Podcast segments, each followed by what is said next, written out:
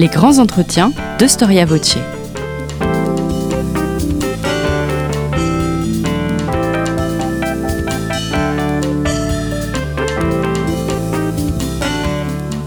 On retrouve Marie-Gwen Carichon. Bonjour à toutes et à tous, vous êtes bien sur Storia Voce, le podcast du magazine Histoire et Civilisation. Et euh, je suis très heureuse de vous retrouver. Aujourd'hui, nous allons parler d'un moment de l'histoire de France qui est très souvent invoqué pour justifier euh, notre actualité, mais en réalité, on caricature souvent la Troisième République. Comment s'y retrouver, me direz-vous, parmi toutes ces notions en qui apparaissent à cette période et qui servent à écrire l'histoire du régime en place? Antisémitisme, dreyfusisme, cléricalisme, anticléricalisme, combisme, etc., etc. Si vous ouvrez un Larousse de 1929, vous trouverez cette définition. L'anticléricalisme est la caractéristique du combisme, l'ensemble des opinions et tendances politiques du ministre Combes et ses partisans. Mais est-ce que la définition a évolué depuis 1929 Aujourd'hui, nous allons donc parler d'une notion, mais bien entendu également de l'homme qui a inspiré cette notion. Qui connaît véritablement Émile Combes? Est-il le père de la laïcité française ou est-ce qu'il n'est pas plutôt le tyran persécuteur de l'Église catholique? Où se situe-t-il sur l'échiquier politique euh, de la Troisième République? Est-ce qu'on peut dire que le combisme est une idéologie ou est-ce que c'est un mouvement, une pratique qui doit être identifiée à un moment politique précis? Touche-t-il également des préoccupations de politique étrangère, de diplomatie? Et toutes ces questions, je suis très heureuse de les poser à notre invité Julien Boucher. Bonjour. Bonjour. Merci d'avoir répondu euh, à notre invitation. Vous êtes enseignant-chercheur à l'université euh, Clermont-Auvergne, spécialiste de l'histoire politique. Votre thèse portait sur Combe et le combisme et vous avez euh, dirigé avec Pierre Triomphe la publication des actes d'un colloque sur Émile Combes qui a été organisé au Sénat et à Ponce en mai et juin 2021. Et donc j'ai sous les yeux la publication de, ces actes de colloque qui ont été édités aux éditions Atlande. Une première question, Julien Boucher, une question de mémoire. Euh, au sujet d'Émile Combes, quand on le connaît, euh, bien entendu, on pense à un affrontement de mémoire euh, entre une gauche plutôt anticléricale et une droite catholique qui entretient d'ailleurs le souvenir de persécution. C'est le terme qui est employé. Est-ce que ces mémoires croisées ont nuit à l'histoire, à l'histoire véritable, à l'histoire écrite par les historiens sur cette personnalité? Indéniablement. Il y a eu au cours du siècle passé, au cours du XXe siècle, un conflit de mémoire associé à la dimension radicale de l'engagement de Combes et de ses partisans.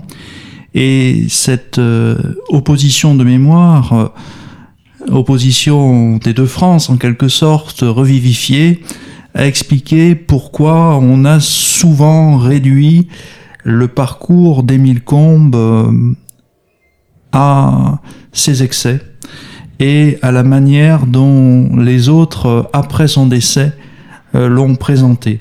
Or, nous allons le voir, euh, l'action d'Émile Combes et plus largement l'action du Parti républicain au Sénat dépasse loin s'en faut la question de l'émergence de la laïcité. Alors, euh, Émile Combes, c'est un homme politique donc de la Troisième République.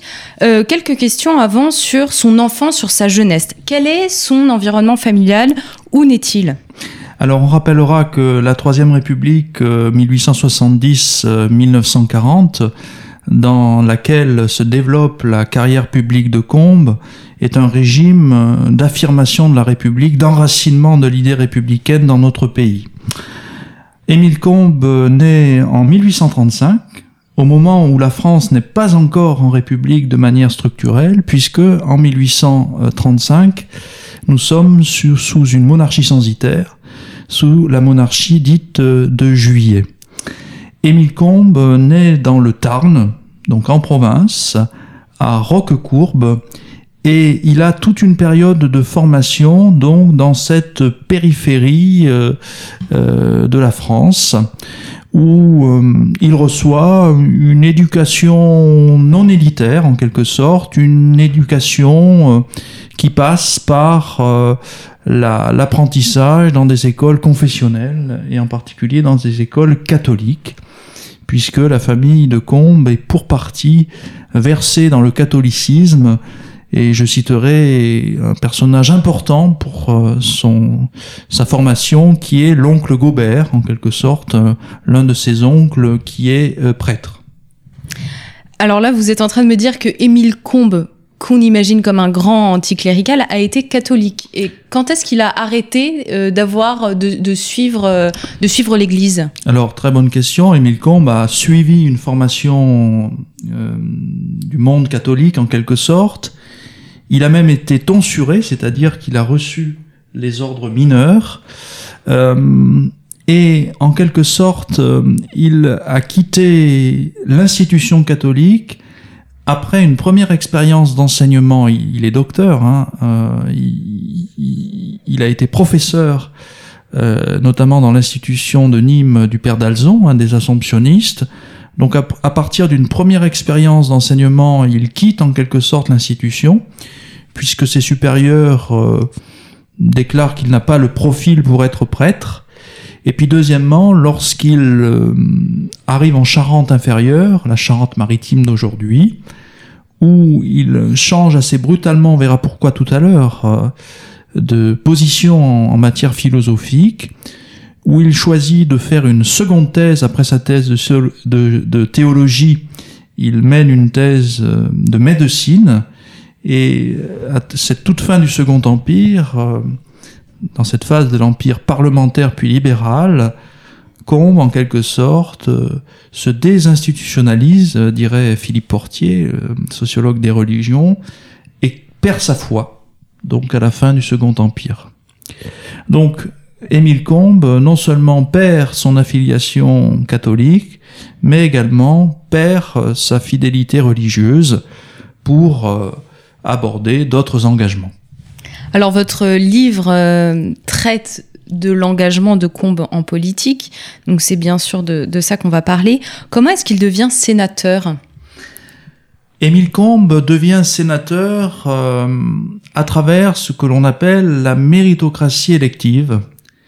Il expérimente, contrairement à d'autres personnages de la Troisième République, dont Charles de Freycinet, qui m'est cher, un autre grand ministre de la Troisième République, contrairement à Freycinet, Combes euh, a, emprunte tous les degrés des échelles électives, conseiller municipal, conseiller municipal révoqué sous l'ordre moral au début de la Troisième République, en, en, entre 1873 et 1876, puis maire, puis conseiller général, et on rappellera à vos auditeurs et auditrices que le Sénat est élu au suffrage indirect sous la Troisième République comme aujourd'hui.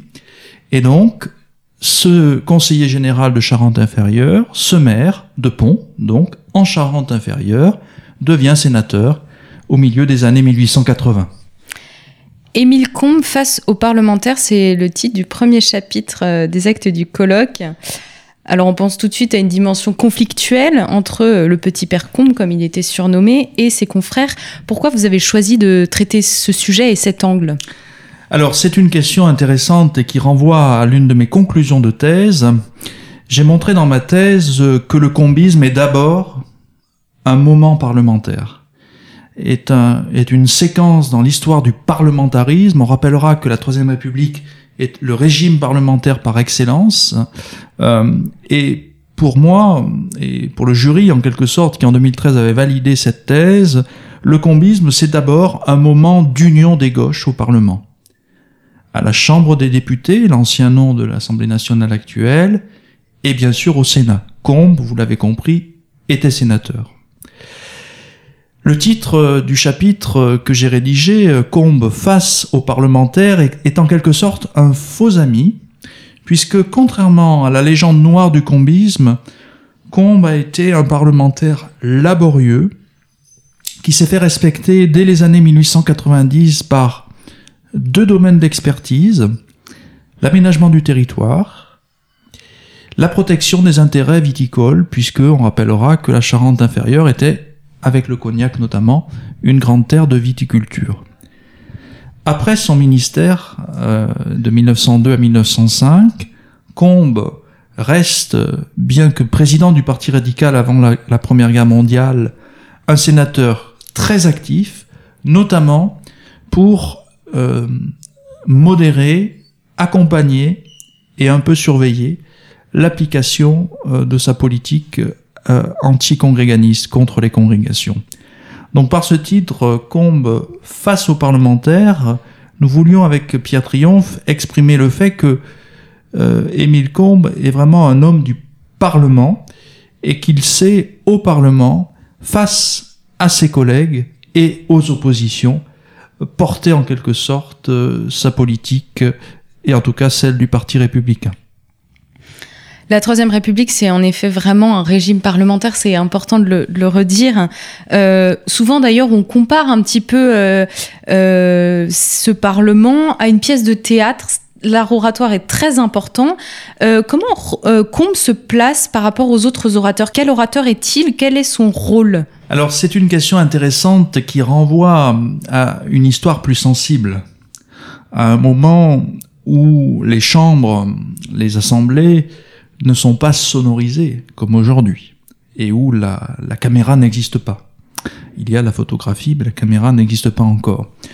Alors Combes, contrairement à Charles de Freycinet, un autre républicain, sénateur, euh, Combes a une voix qui porte, et Combes est réputé euh, par un style qui est finalement assez médiocre. Donc il ne se distingue pas au sein du monde parlementaire par ses capacités littéraires.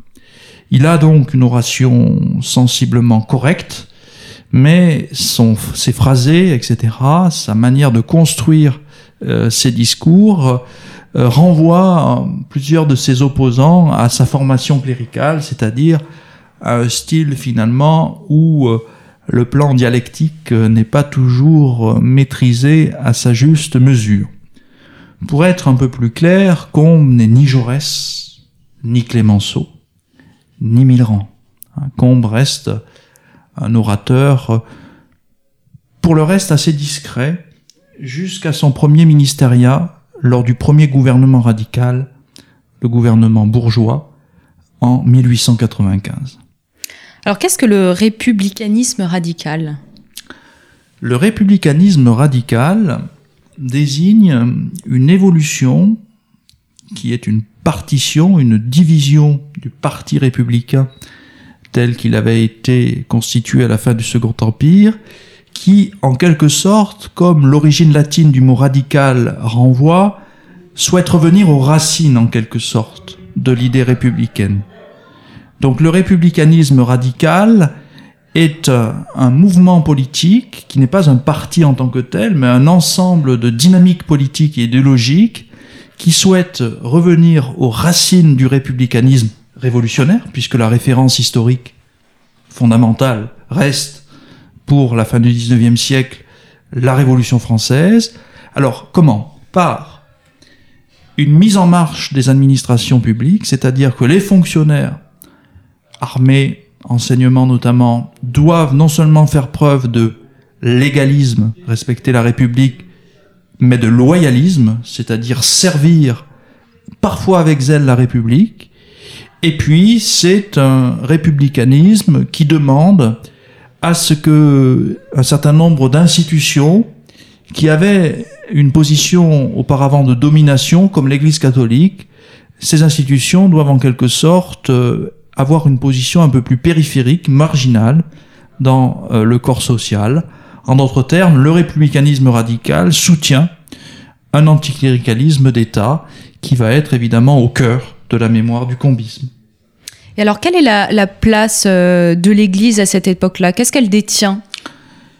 À cette époque-là, c'est-à-dire euh, des années 1885, euh, qui, qui, constitue l'entrée au Sénat de Combes jusqu'à son décès en 1921, l'Église catholique reste euh, une institution importante dans notre pays. Cette dynamique est partagée dans d'autres États européens. on pourra citer le Royaume d'Italie notamment. Cette confession religieuse euh, est forte euh, par euh, la culture chrétienne qui imprègne encore la France, par un enseignement confessionnel puissant qui, avant les lois Combes, est surtout un enseignement des congrégations religieuses, c'est-à-dire de religieux en quelque sorte qui assurent pour le compte de l'Église un enseignement. Donc là, il va y avoir une rupture à partir des lois Combes de 1903-1904. Et puis, surtout, j'y tiens une Église catholique qui encadre les différentes étapes de la vie des Français, la naissance et surtout la mort, puisque, comme vous le savez, l'un des grands combats de la libre pensée, qui est une institution qui soutient le combisme, c'est d'assurer pour ceux qui n'ont pas la foi des obsèques civiles. Jusqu'à la loi de 1903, on rappellera qu'il est difficile de se faire enterrer civilement en France. Il faut passer par une fabrique paroissiale, c'est-à-dire par une association religieuse catholique. Alors pour être juste, le catholicisme n'est pas la seule religion qui imprègne la culture et l'état de la France, puisqu'il y a d'autres confessions religieuses qui sont importantes, notamment dans la région de naissance de Combes dont on a fait référence tout à l'heure, et bien sûr, je fais mention de plusieurs églises protestantes. Euh, vous avez évoqué euh, les lois, euh, des lois à partir de 1903 et vous avez parlé un peu des congrégations. Qu'est-ce qui se passe par rapport à, ces congrégations et est-ce qu'on peut dire que ça rejoint la querelle scolaire qui anime un peu les débats au début du XXe siècle? Alors, ce qui se passe, c'est que Émile Combes et son gouvernement souhaitent que soit appliquée de manière rigoureuse la loi sur les associations de Valdez-Crousseau du 1er juillet 1901. Cette loi, chers auditeurs, tout le monde la connaît puisque c'est la loi qui a favorisé la création des sociétés sportives, des associations, mais le titre 3, c'est-à-dire la troisième partie de cette loi, est beaucoup moins connu. Ce titre 3 porte sur les congrégations religieuses qui doivent faire l'objet d'un contrôle public tatillon, et Combe demande à ce que les congrégations religieuses non autorisées soient dissoutes, que les associations autorisées, les associations religieuses autorisées, comme les frères des écoles chrétiennes par exemple, qui détiennent plusieurs milliers d'écoles, fassent l'objet de contrôles importants. Et troisièmement, c'est quelque chose qui a été très mal vécu, notamment au Sénat, pourtant combiste à l'époque, que les habits religieux, ça renvoie à notre actualité, hein, que les enseignants en situation de, mission d'enseignement quittent leur cornette et leur habit religieux pour pouvoir enseigner. On rappellera, quatrièmement, que l'agrégation est interdite à partir de 1904 aux prêtres. Donc il y a finalement à travers cette législation anti-congréganiste une forme, euh, je l'ai montré dans plusieurs travaux, d'inélasticité, d'inélasticité de l'idée républicaine qui un peu comme sous le gouvernement Fraissinet et Ferry de 1880, et avant cela sous la Révolution française, idée républicaine qui devient de plus en plus hostile à un certain nombre de communautés dites restreintes, et notamment les congrégations religieuses. Qu'est-ce qui dérange euh, Combe euh, avec les congrégations? Qu'est-ce qui le gêne? Pourquoi est-ce qu'il veut restreindre un petit peu leurs droits, si je peux schématiser comme ça? Alors les combistes sont dérangés par la puissance congréganiste pour trois raisons. Tout d'abord parce que les ordres et congrégations religieuses, qu'elles soient enseignantes, prédicantes et les chartreux, donc commerciales pour les chartreux qui sont aussi expulsés, ne sont pas contrôlés par l'institution préfectorale. Or, le combisme est aussi un nouveau moment de contrôle de l'administration sur la France, et ces ordres religieux, ces congrégations, sont en quelque sorte, fonctionnent de manière autonome, sans contrôle public. Donc l'État souhaite mieux entendre ce qui se passe à l'intérieur de chacune des institutions. Deuxième, euh, deuxième motivation de l'anticongréganisme, c'est que plusieurs de ces religieuses et ces religieux, parfois à tort, parfois non, sont réputés être des anti-dreyfusistes notoires. C'est-à-dire que euh, les combistes souhaitent régler l'affaire Dreyfus. on rappellera que les années 1903, l'affaire Dreyfus n'est pas terminée. Hein. La réhabilitation a lieu en 1906. Hein.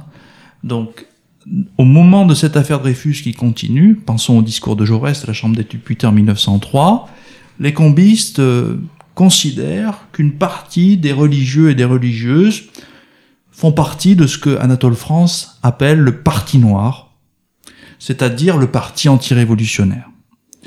Et pour les raisons dont je vous ai expliqué tout à l'heure, donc la filiation révolutionnaire, ils sont réputés être contre la nation. Et puis la troisième raison, et qui est liée à la seconde, à la deuxième, pardon, c'est que ces congrégations sont réputées être de mauvais enseignants. En d'autres termes, dans la formation de la jeunesse, qui est un enjeu important à cette époque-là, ces congrégations sont réputées être de mauvais médiateurs scolaires, de mauvais didacticiens, et sont réputés être les facteurs de la préservation de l'antiparlementarisme, de l'anti-républicanisme, qui est encore un marqueur de cette époque-là. On rappellera, aujourd'hui c'est bien loin, et chers auditeurs, c'est une évidence que de le dire, mais on rappellera que la République, dans les années 1900, si elle est enracinée institutionnellement, ne l'est pas encore totalement dans la société française. Et donc, les combistes, en renouant avec cet héritage révolutionnaire, d'où l'idée d'un monopole de l'enseignement refusé par Clémenceau au Sénat, les combistes veulent renouer avec ce que Gilles Candard appelle la République en danger, qui est véritablement en danger au cœur de l'affaire Dreyfus. Qui sont les combistes? Qui sont euh, les hommes politiques et même euh, les, corps euh, sociaux qui soutiennent la politique de Combes? Alors, les combistes, je l'ai montré dans ma thèse et nous l'avons montré dans le colloque de 2021. Euh, les combistes sont tout d'abord euh, un certain nombre d'associations populaires. Le combisme est un mouvement provincial et populaire.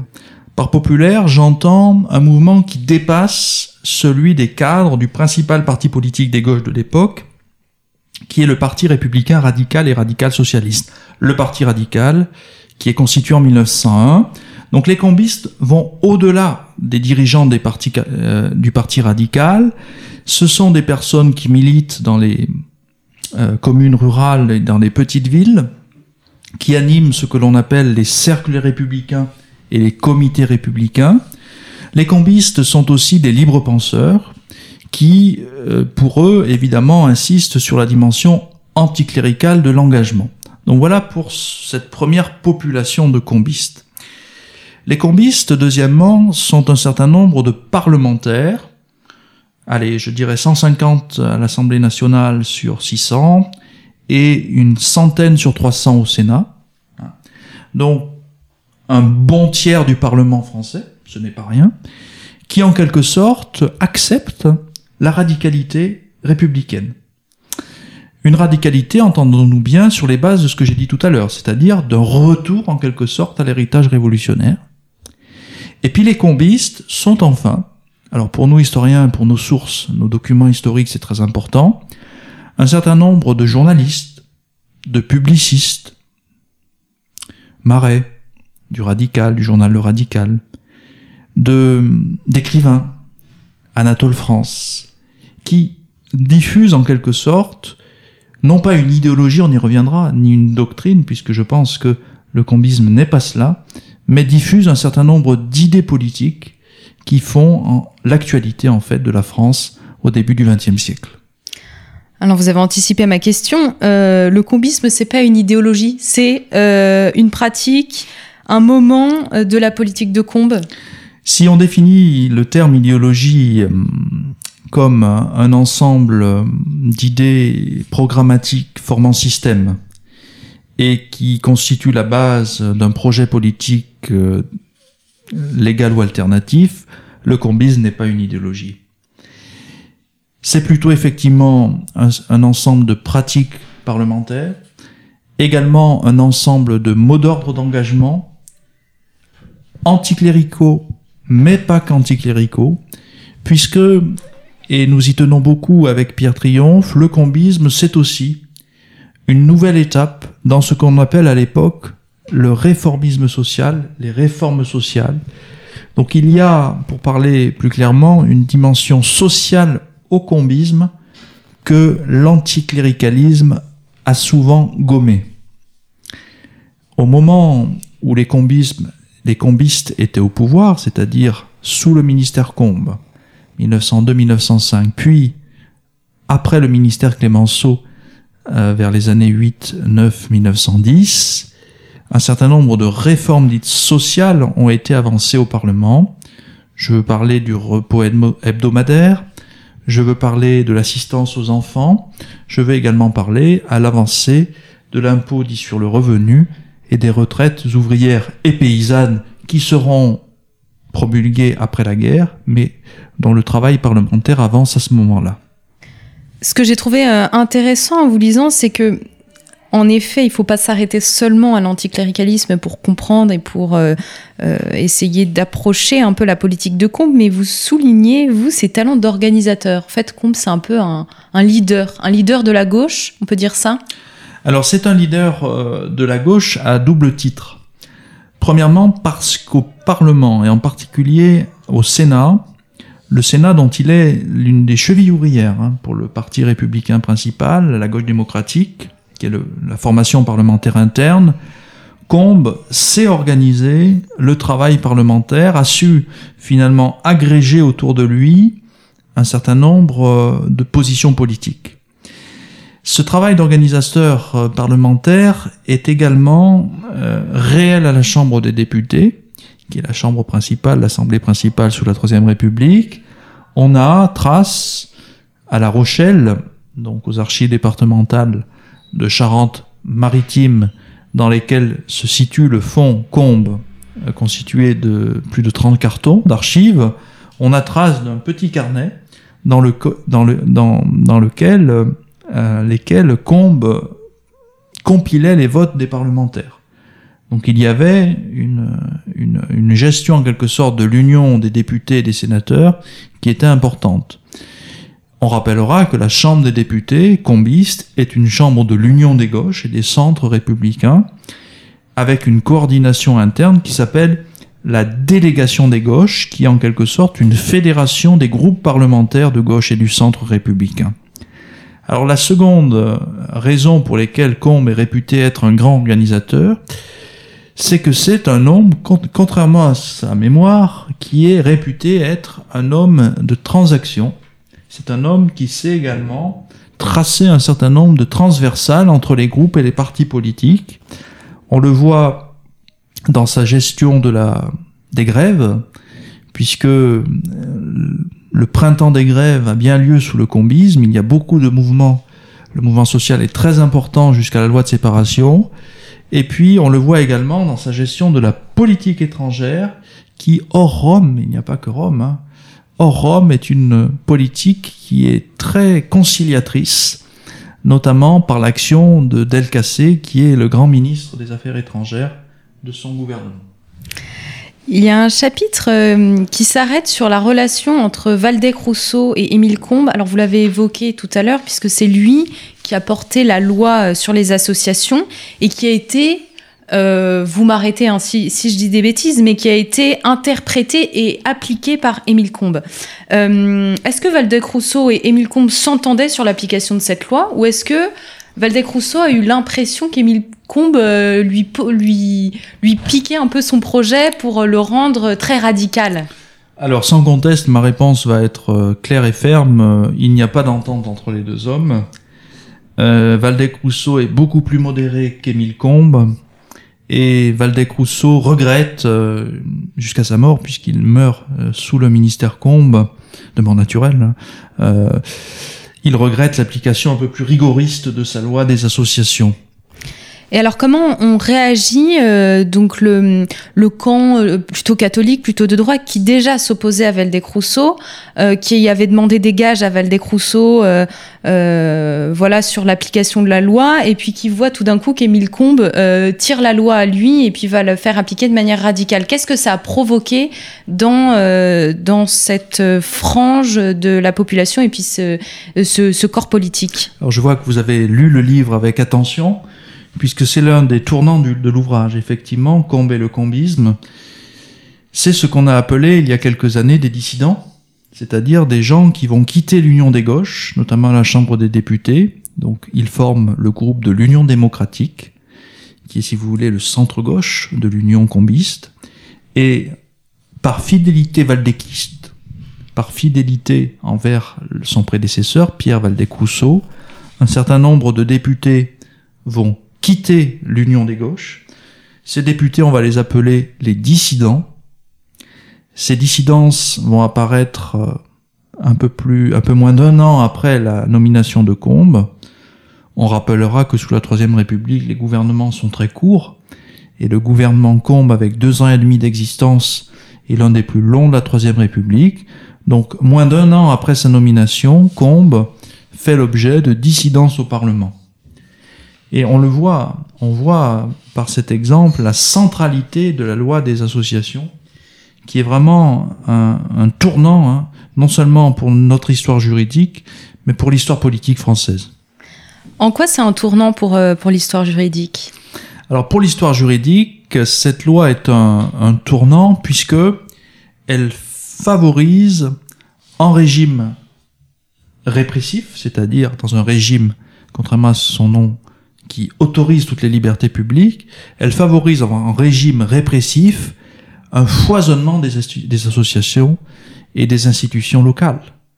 Or, on l'a vu tout à l'heure, le combisme ou l'anticombisme, lui aussi pluriel, sont favorisés par cet environnement de constitution d'associations pour être euh, plus schématique et parler à notre temps, on fonde autant d'associations à l'époque que de groupes de réseaux sociaux aujourd'hui.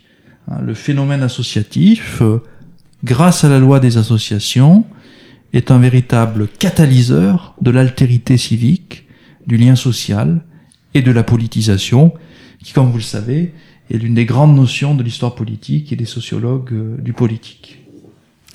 Qui sont les grands euh, adversaires de Émile Combes?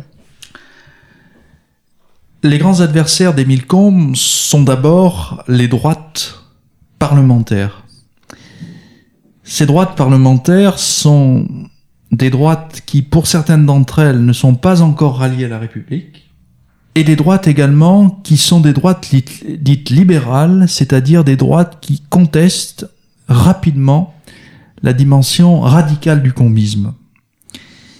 Le, la seconde population des, des adversaires d'Émile Combes et des combistes sont ce que j'ai appelé dans ma thèse euh, les élites du clocher, hein, les élites des villages, qui en quelque sorte, euh, châtelains, mais pas que, notables, divers, euh, congréganistes, détenaient en quelque sorte, étaient les repères des sociétés locales.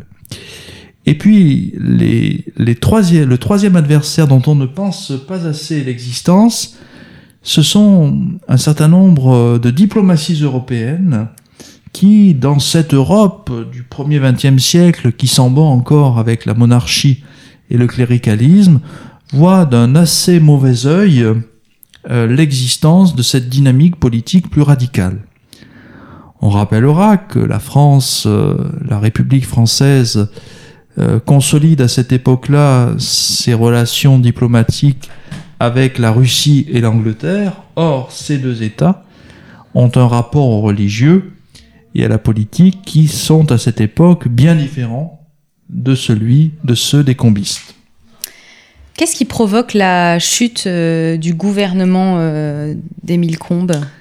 Alors il y a trois principales causes à la chute du gouvernement Combes à la fin janvier 1905. Je les mets par ordre d'importance, de la plus grande à la, moins importante. La première, cela va surprendre les auditeurs, c'est la rupture de la majorité. C'est-à-dire que l'augmentation des dissidences dont on parlait tout à l'heure fait qu'il n'y a plus de majorité parlementaire stable à la Chambre des députés. Les combistes passent, euh, l'Union combiste passe de 330 députés à peu près à moins de 280, donc 280, on est juste pour la majorité. La deuxième cause, c'est l'affaire dite des fiches, qui est une affaire euh, publiée dans la presse nationaliste, donc anticombiste, euh, qui dénonce la surveillance euh, du corps social et notamment des militaires à la fin de l'affaire Dreyfus. L'État aurait utilisé la maçonnerie, la franc-maçonnerie du Grand Orient de France, pour surveiller un certain nombre de personnes, en particulier des militaires. Alors sur ce point, et l'un des chapitres de l'ouvrage publié aux éditions Atlante le montre, Combe n'est pas véritablement mêlé à l'affaire des fiches en tant qu'initiateur, mais comme d'autres républicains, il a fermé les yeux sur des pratiques de surveillance. Et puis, le troisième facteur en quelque sorte, c'est une sorte d'épuisement de l'Union des gauches, d'épuisement du bloc qui avait été élu en 1902. On rappellera une, nouvelle fois que sous la Troisième République, 2 plus 3 égale 5, la temporalité politique est très courte, c'est-à-dire que les Français ne sont pas encore habitués, comme aujourd'hui, à des majorités longues, c'est-à-dire à des gouvernements comme, je ne sais pas, le gouvernement Fillon il y a quelques années, qui sont des gouvernements sous la Ve République, qui sont beaucoup plus longs. Concernant euh, l'affaire des fiches, vous insistez euh, sur, euh, sur les liens avec cette affaire le boulangisme et l'affaire Dreyfus. En fait, L'affaire Dreyfus, on, connaît assez facilement finalement les ressorts de cette affaire, mais le boulangisme, on connaît un petit peu moins. En quoi ça a un impact et ça a un lien avec l'éclosion de l'affaire des fiches?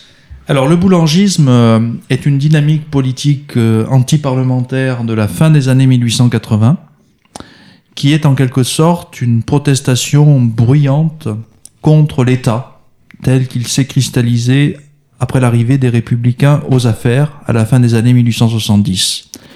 Donc le boulangisme vient contester en quelque sorte euh, un certain nombre d'inconséquences du parti républicain au pouvoir. Il y a en cela une liaison avec l'affaire Dreyfus, des fiches, pardon, en cela que un certain nombre d'élites, de cadres de la République profitent, profiteraient de leur position pour imposer au corps social une direction politique euh, précise. Le deuxième facteur de convergence entre, le second facteur de convergence entre ces deux moments de crise politique, c'est que ça a été, ce sont été deux moments où l'idée républicaine est devenue plus inélastique. C'est-à-dire deux moments où l'idée républicaine, où l'opposition à l'ennemi, où l'adversaire se transforme en ennemi, où finalement la République est devenue résiliente par la la construction d'ennemis euh, dont on devait lutter. Pour la fin des années 1880, c'était les nationalistes boulangistes. Et pour, au moment de l'affaire Dreyfus, ce sont ceux qu'on appelait les réactionnaires. Attention cependant, en dépit de leur liaison, les boulangistes renvoient d'abord à une dynamique politique radicale, certes, mais de l'extrême droite, même s'il y a une partie des, nationalistes qui viennent de la gauche avec la Ligue des Patriotes, comme l'a montré Laurent Joly, euh, Bertrand Joly, pardon, alors que l'affaire des fiches est d'abord portée, les fiches sont portées par la gauche. Donc il y a à la fois un certain nombre d'éléments de convergence, mais également des divergences fondamentales. On se rend bien compte que les tensions politiques, les tensions étaient idéologiques étaient très forte, voire même plus forte qu'aujourd'hui. Bien sûr, c'est la principale, euh, la, principale, euh, le principal élément de convergence entre ces deux époques-là. Aujourd'hui, où nous avons parfois peur de la radicalité politique et de, du débat, de la controverse, on rappellera, après le philosophe, hein, que la controverse est l'une des bases de la démocratie. Or, euh, la France du combisme est un moment où la, la controverse politique atteint des sommets. 1905, euh, séparation euh, de l'Église et de l'État, des Églises et de l'État. On dit souvent que c'est le début de la laïcité. Euh, c'est vrai que cette date, c'est un petit peu une bannière et on met beaucoup, beaucoup, beaucoup de choses derrière cette date. Alors, avant de l'aborder avec Émile Combes et puis de voir un petit peu comment il l'a pensé et quelle a été son influence, est-ce que vous pourriez réexpliquer rapidement ce qu'est concrètement cette séparation et qu'est-ce que disent les textes?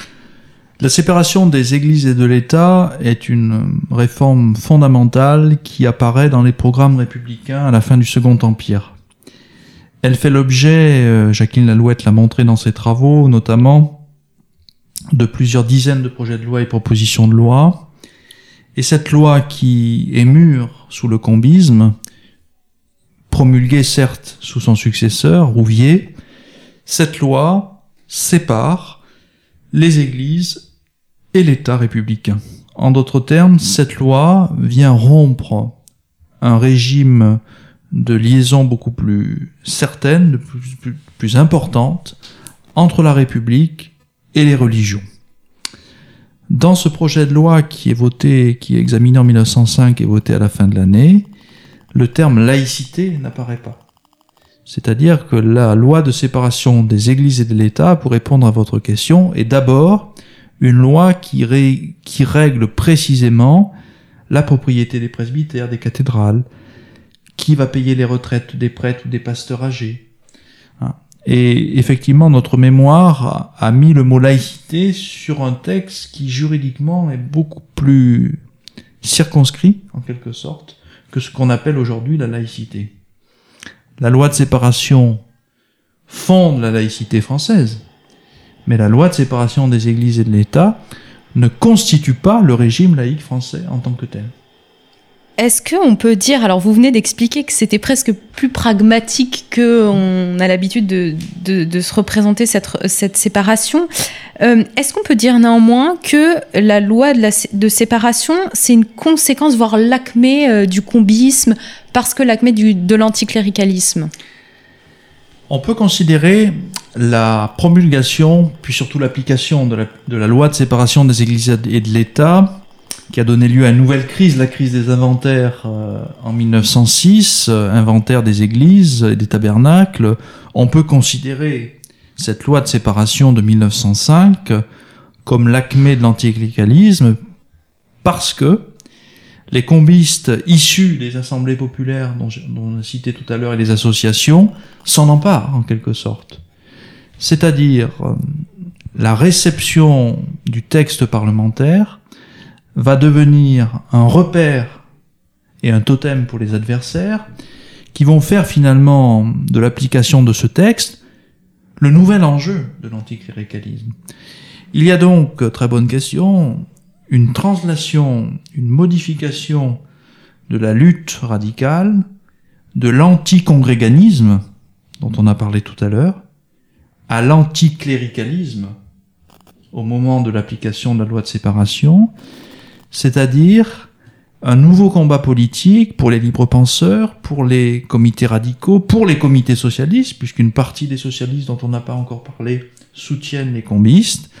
On va lutter à travers cette présence du religieux contre l'ennemi, pour certains de toujours, qui est le Parti noir et l'Église catholique. Donc c'est pour cela que cette loi de séparation est bien à la croisée des chemins. Hein, de la mémoire euh, républicaine. Au fond, ce que vous dites, c'est qu'il ne faut pas confondre cléricalisme, euh, religion, foi et, Jean Bobéro qui a participé donc euh, à ce colloque. Malheureusement, on ne peut pas citer tout le monde, mais il dit, je le cite, Combe recherche moins dans ce texte, donc dans une de ses propositions de, séparation, à séparer les églises et l'État qu'à éloigner l'Église catholique de Rome et à morceler en union départementale d'associations culturelles placées sous la dépendance étroite de l'autorité administrative. Il y a aussi une euh, volonté de laisser euh, l'Église de Rome à Rome et puis que l'Église de France soit vraiment euh, cohérente en accord avec la politique du pays. On peut dire c'est une sorte de patriotisme? C'est une forme de patriotisme, c'est une forme de gallicalisme religieux et administratif. Une partie des combistes, au passage, sont séparés. Certains souhaitent, tuer l'Église en tant que telle, tuer l'idée religieuse, alors que d'autres souhaiteraient recréer ce qu'on avait constitué sous les derniers rois de l'époque moderne, ou au moment de Bonaparte, euh, du grand Napoléon, souhaitent recréer une Église nationale. Sur ce point, Jean Bobéro le pose dans l'un de ses articles, euh, est-ce que le combisme est véritablement séparatiste? La réponse est non, puisqu'en fait, Combe, euh, bien longtemps, ne voulait pas séparer l'Église et l'État. Pourquoi? Pour pouvoir mieux contrôler l'Église par l'État. Parce qu'évidemment, l'une des conséquences très importantes de cette loi, c'est que comme l'État est séparé des églises, l'État même s'il peut encore contrôler une partie de ses émanations sociales et culturelles, laisse autonomes ces églises.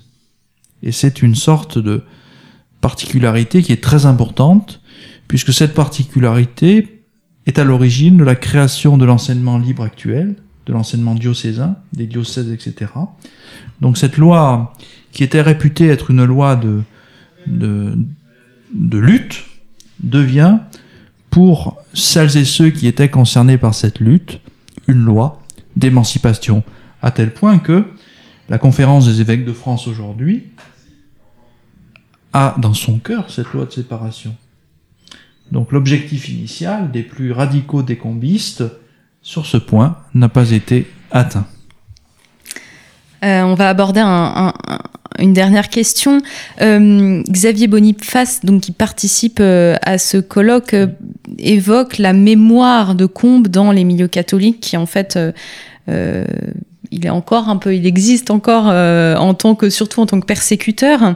on n'a pas insisté sur sur cette perception des catholiques de Combes, mais par rapport euh, au conflit, euh, au conflit mondial, est-ce que la politique combiste a eu un impact, un impact sur l'attachement des catholiques à l'égard du pouvoir? Est-ce que ça les a rendus plus dissidents? Est-ce qu'ils ont refusé euh, de s'engager sur le front à cause de ces persécutions, pour reprendre le terme consacré? Alors c'est une question pour une dernière question qui mériterait une dissertation d'agrégation en cette heure. Allez, trêve de baliverne. Vous avez 30 secondes. Bon, c'est possible. Euh, certains futurs soldats, effectivement, sont marqués par cet épisode. On n'oubliera pas que les enfants, l'effet génération est très important. Les enfants d'hier sont les soldats de la guerre. Cependant, comme vous le savez, après les funérailles de Jaurès, il y a l'union sacrée. C'est-à-dire que il y a très vite, dès août 14, une réactivation du nationalisme, partagée même par Gustave Hervé de l'extrême gauche, qui permet finalement une forme d'amnistie mémorielle et que les Français, sauf un certain nombre de personnes antimilitaristes, se groupent derrière le drapeau tricolore. Merci beaucoup, euh, Julien Boucher. Merci à vous. Merci euh, de nous avoir euh, fait un petit peu entrevoir la, la, vie d'Émile Combes et puis aussi ce que c'est que le combisme. c'est pas simple, je trouve, de vraiment faire abstraction de la mémoire de cette période-là et de vraiment aller aux sources. Et vous avez cité vos sources, c'est important en histoire d'aller vraiment voir les documents originaux. donc je rappelle que vous avez co-dirigé euh, avec Pierre Triomphe la publication des actes du colloque qui a eu lieu en 2021 sur Émile Combes. Euh, donc, chers auditeurs, si vous procurez le livre qui est paru aux éditions Atlante, vous aurez plusieurs chapitres euh, qui ont été écrits par différents historiens spécialistes de voilà de questions qui recoupent le parcours de Combes et tout le mouvement du combisme. Je vous remercie à tous pour votre écoute et pour votre fidélité. Et je vous dis à très bientôt pour un nouvel entretien euh, Storia Voce.